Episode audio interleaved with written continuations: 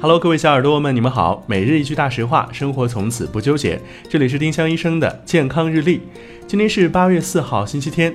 今天的大实话是：小孩子四岁前不建议用复方感冒药。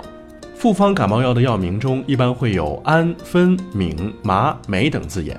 这种药里有不止一种有效成分，每多一种成分，孩子就要多承担一点药物副作用的风险。丁香医生让健康流行起来。我们明天再见。本栏目由丁香医生、喜马拉雅、湛庐文化联合出品。